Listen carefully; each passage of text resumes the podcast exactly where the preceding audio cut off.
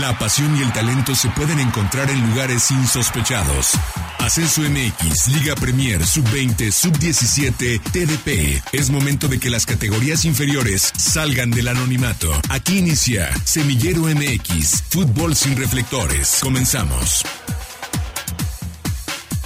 Hola, ¿qué tal? Muy buenas tardes, eh, bienvenidos a Semillero MX, una edición más de Listos para Platicar y visitar todas las canchas de ese fútbol que no se conoce, del cual no se habla, el que no tiene reflectores en el fútbol mexicano. De repente puede escuchar nombres, equipos, ligas de las cuales no va a escuchar en ningún otro lado. Y este, Semillero MX, es el espacio miércoles a las 2 de la tarde en frecuencia deportiva 1340 y si quiere conocernos un poquito más en las redes sociales Semillero MX y por supuesto capítulos anteriores disponibles en el podcast. Arturo Benavides y todo el equipo de trabajo de Semillero MX listos para una nueva edición de este programa. Vamos a pasar a visitar la primera cancha del día. ¿Qué tal Arturo? Te saludo con gusto a ti y a todos los amigos de Semillero MX Radio. Pues bueno, es momento de empezar a jugar, sacamos la pelota y llegamos a la primera cancha del día. Eh, la cancha de la Liga TDP, la tercera división profesional, donde hoy vamos a platicar de un proyecto de ya muchos años, de ya mucha historia en esta categoría.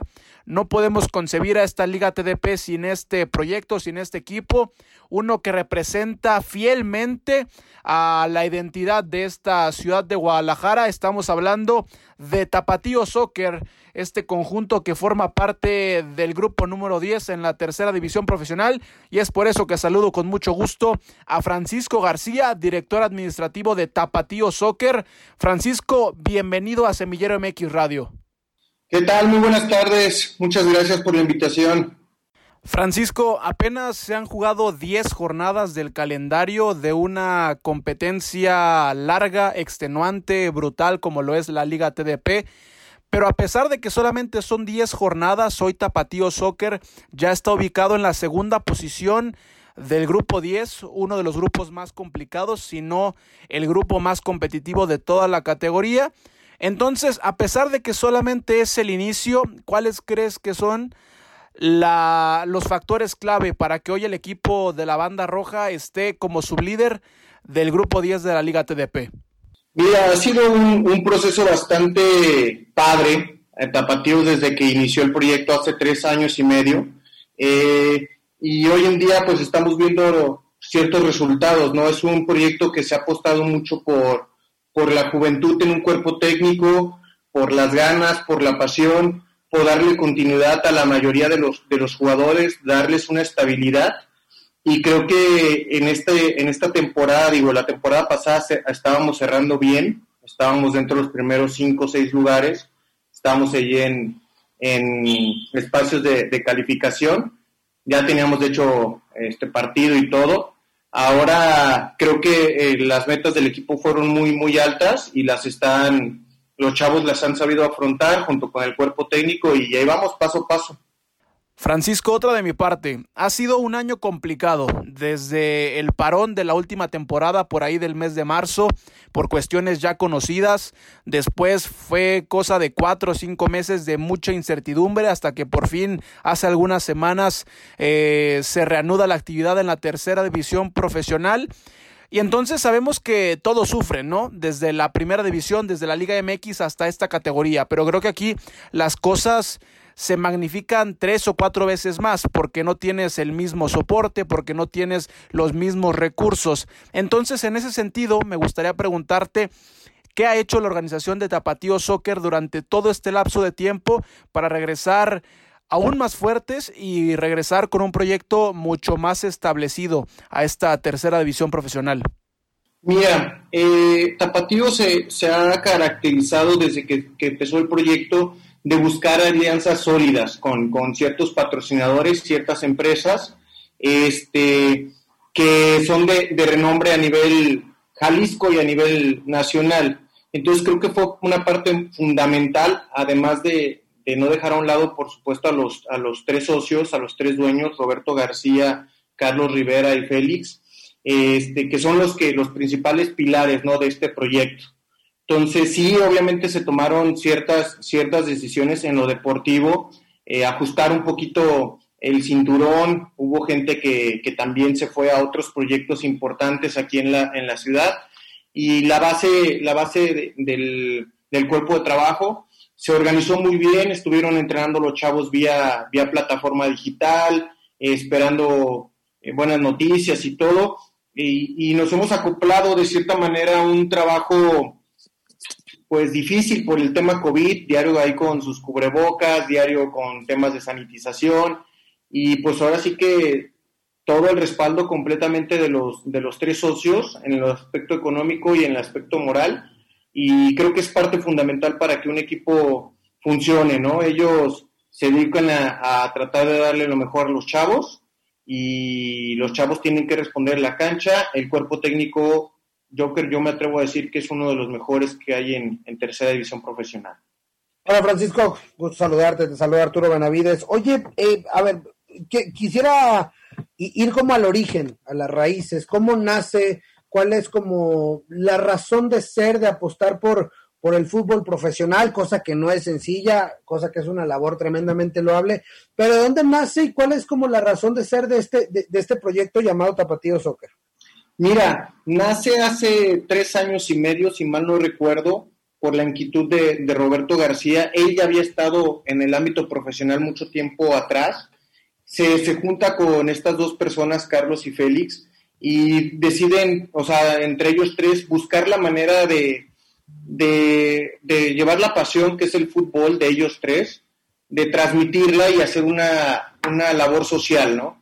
Eh, nace ahí, hay ciertos convenios con, con otras este, empresas, como, bueno, no empresas, sino con gobierno, eh, una persona ahí de, Argentina, todo ese rollo, pero al, al afiliarnos a, a, la parte del gobierno, eh, nos piden un nombre representativo de, de, la ciudad o del estado de Jalisco y ahí nace el nombre de Tapatío Soccer. Entonces, este, fue, ahí empieza y fue darle todas las comodidades al jugador. Jugador que quiera estar en Tapatíos no se le pide ningún, ninguna aportación más que la voluntad de ir a entrenar diario, de ir a prepararse. Obviamente eso en, en una rama como la tercera división profesional, no cualquier equipo tiene la, la capacidad económica de mantener eh, a cada jugador, no cobrarle registro, no cobrarle una mensualidad.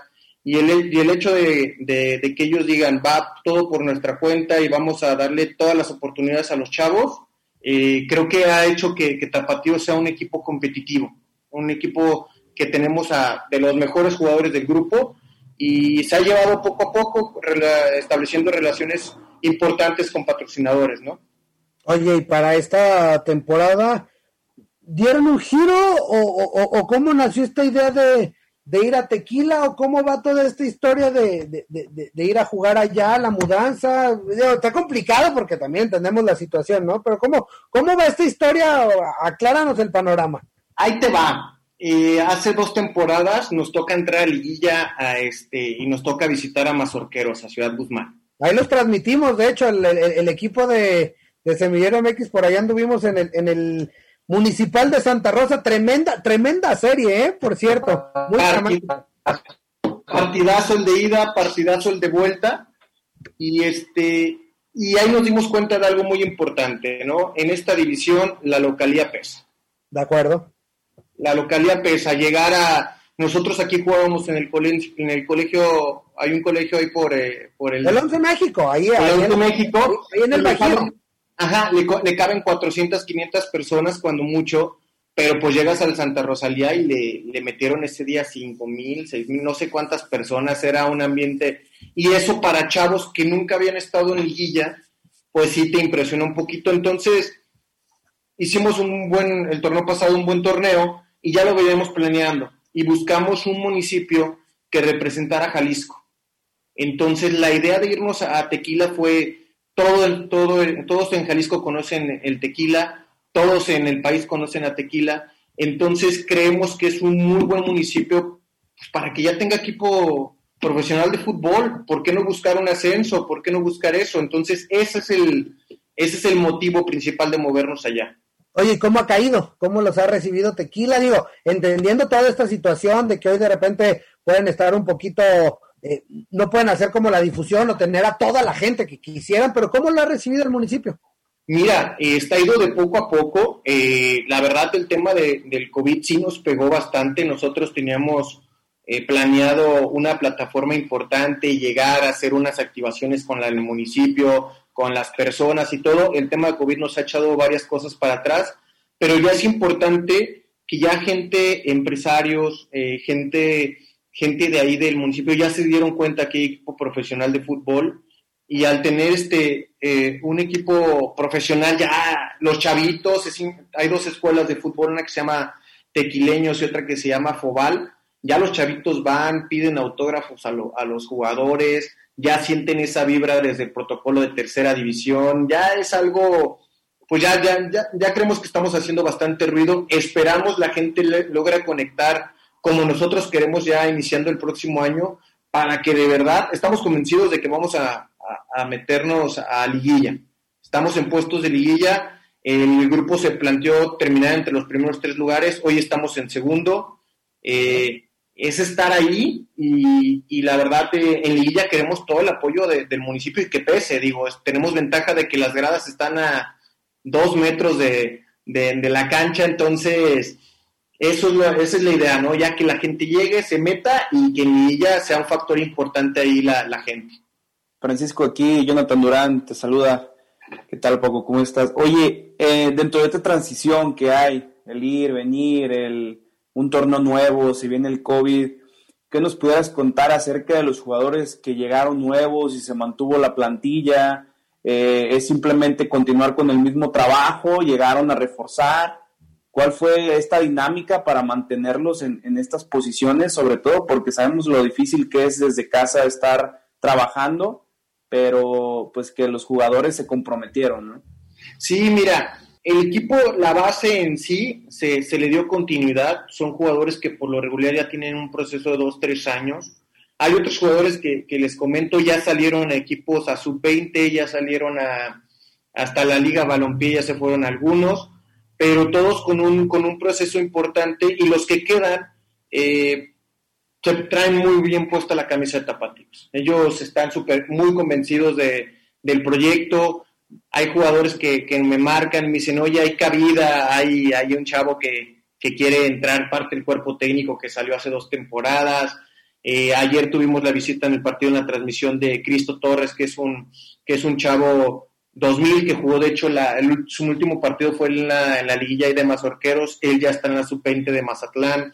Eh, son, son jugadores que se han identificado mucho con el proyecto y, creo que lo, lo, primordial es darle seguimiento a un buen cuerpo técnico eh, y que ellos mismos respetan el trabajo de los chavos. Sí llegaron jugadores a, reforzar, llegaron dos, tres jugadores ahí de Tepic, se incorporaron dos, tres jugadores de ahí de Tequila y de Amatitán y pues uno trata de, darle las, herramientas, ¿no? Ellos, los que, los que vienen de tequila, pues vienen prácticamente diario, vienen prácticamente diario desde allá, les cuesta y todo el rollo, tratamos de apoyarlos en algo. Los de Tepic tenemos una pequeña casa club y ellos ahí viven.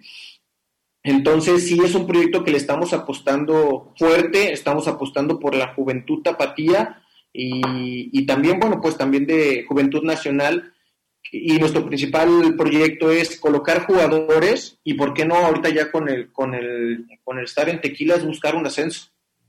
Te saluda te saluda Alexi Arce con, con gusto.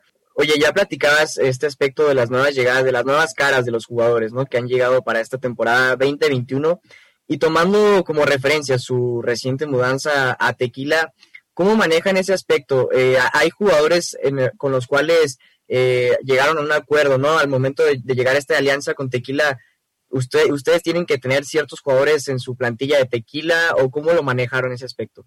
Mira, no, no es que el, gobierno nos haya pedido un, un, ¿cómo se llama? Una, ah, si tienes que tener 5 o 10 jugadores para apoyarte. No, no, no, no. Este, nosotros busca, hicimos una visoría ahí en Tequila. Eh, nuestra idea era hacer, conformar 6, 7 jugadores lamentablemente por temas económicos de, los chavos, pues es difícil, ¿no? Venir diario desde Tequila a entrenar acá a Guadalajara. Eh, nada más se pudieron incorporar tres. La idea es en diciembre tener otra vez visorías y sabemos que la gente tiene que sentir de Tequila, si llega gente de otros lados, pues no le van a hacer mucho caso, ¿no?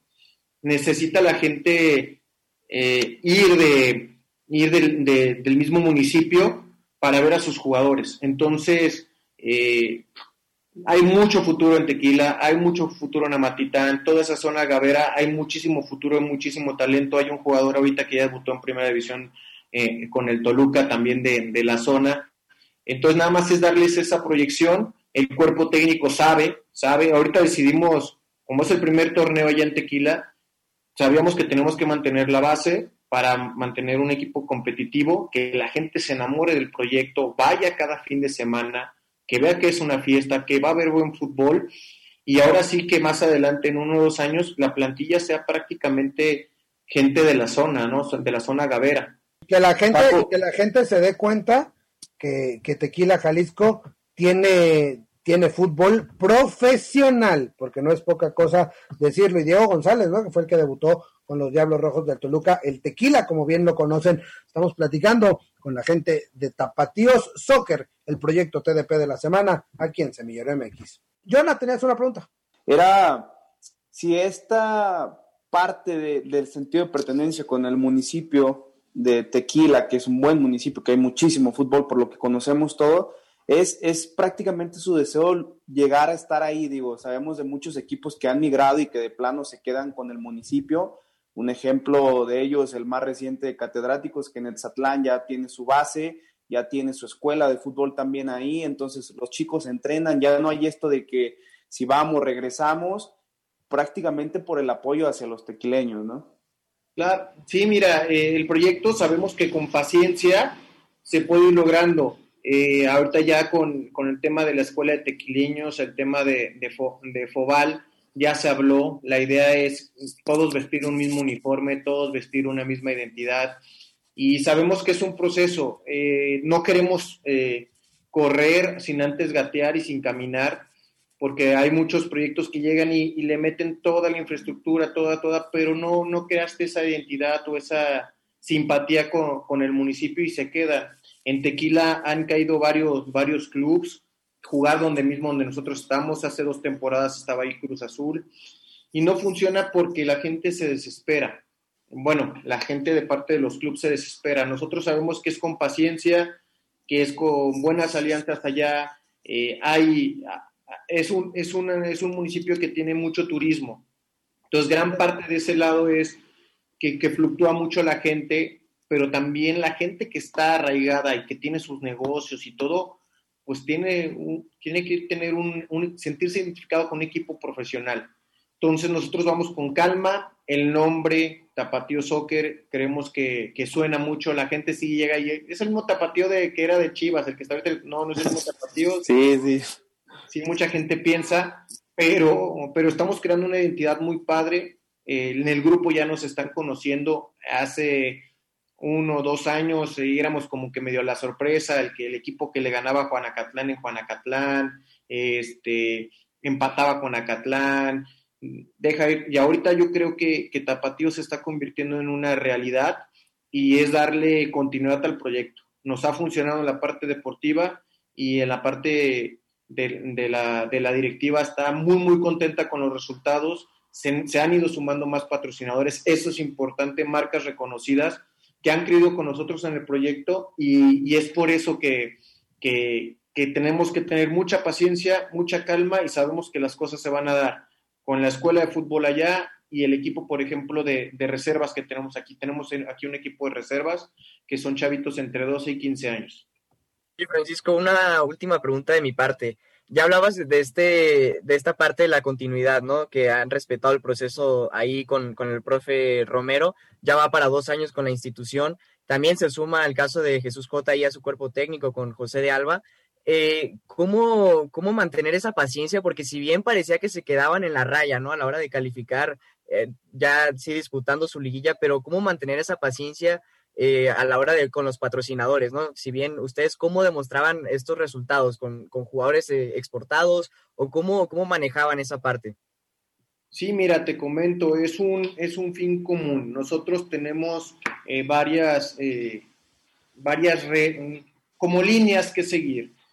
número uno es apoyar completamente al, al futbolista no pedirles nada en lo económico. Eso a las marcas importantes les gusta, ¿no? ¿Por qué? Porque en realidad te estás dando, haciendo, bueno, estás haciendo una, una ayuda al fútbol, ¿no? ¿no? No hay negocio, no hay truco, no hay nada, o sea, es puramente eh, ayudar a, los chavos. Número dos, eh, se han dado las cosas dentro de la preparación. Hay, hace dos torneos se fueron dos jugadores a Toluca sub-20, uno sigue en activo y está en el Mazatlán, Mazatlán sub-20. Está otro Marco Gómez que se fue a, Liga Balompié. Eh, tenemos en proceso dos jugadores que van a sub-17 a Monterrey. Uno va a Tigres. Ya más adelante en diciembre podremos dar ahí los nombres. Ellos se, despiden de, con nosotros en diciembre. Y es, buscarles la oportunidad a los chavos de que lleguen, ¿no? De que lleguen al ámbito profesional y también tenemos ahí convenio con tres universidades aquí en Guadalajara que ya se sumaron al, proyecto. Y si no puedes, o sea, si tu ciclo lo cumples, tienes 19, 20 años, nosotros te damos la oportunidad de que te vean en estas tres universidades y le saques todo el provecho del mundo. Todo el provecho del mundo. Ahorita tenemos dos jugadores, tres jugadores que ya están en la Universidad Panamericana acá en Guadalajara, que, que están en un buen equipo, que están en una muy buena institución y aprovechando todas las herramientas, ¿no? Las herramientas que nosotros les dimos y que, y que la UP también en este caso, uno de los, de los principales, de las universidades principales con las que tenemos convenio. Espectacular, porque además eso también le da proyección, no solamente pensando en la parte deportiva, sino que además piensas en, en la formación integral, porque evidentemente y lo sabemos, no todos los jugadores que están en Liga TDP van a llegar al profesionalismo y van a llegar a las categorías principales del fútbol nacional. Pues Francisco García, agradeciéndote, cerrando esta edición de Semillero MX con Tapatío Soccer, ¿algo más que quieras agregar? ¿Algo que se nos quede ahí en, eh, sobre la mesa? No, agradecerles a ustedes toda la invitación, a Jonathan, este, que nos sigan ahí en redes sociales, Tapatío Soccer y, en Instagram también Tapatíos Tequila. Este, ahí estamos tratando de, de mantenerlos informados eh, transmitiendo en vivo y todo, y que van, a, que van a tener bastantes sorpresas, ¿no? Que no nos pierdan de vista, en lo deportivo se están haciendo bien las cosas, en la parte directiva también, hay tapatíos para rato, y este y pues agradecerles a todos. Ahí ojalá después nos comunicamos para que estén algunos de los uno o dos de los dueños para que los conozcan. Somos un grupo joven de, directivos somos un grupo joven de cuerpo técnico y apostamos mucho por el por la constancia, ¿no? Pues felicidades y da gusto, de verdad, da gusto encontrar y conocer proyectos serios, proyectos sólidos y proyectos que apuntan en grande como lo es Tapatío Soccer, hoy radicado en Tequila, hoy sublíder del grupo 10, el más complicado de toda la tercera división profesional en nuestro país. Gracias Francisco García. Ahí estuvo la plática con la gente de Tapatío Soccer, hoy equipo radicado en Tequila, Jalisco. Comentarios finales, Jonathan Durán, Alexei Arce. Bueno, eh, fue una plática sumamente nutrida para conocer uno de los proyectos llamados eh, Revelación de esta temporada 2021 y lo, lo, he insistido, ¿no? Es de aplaudir totalmente la solidez con la que puedes presentar un proyecto, ya que ha sido muy característico de esta categoría el que lleguen proyectos y así como llegan, se van de manera eh, efímera y bueno, es de aplaudir, es de aplaudir también el apoyo que se le da post eh, equipo, ¿no? También hablaba ahí del aspecto académico, es llamativo. Aplausos para Tapatíos y que hoy se refleja todo esto en un eh, segundo puesto muy, pero muy aplaudido. Diez partidos jugados, cinco victorias, cuatro empates, solamente una derrota después de este primer tercio prácticamente ya de la Liga TDP.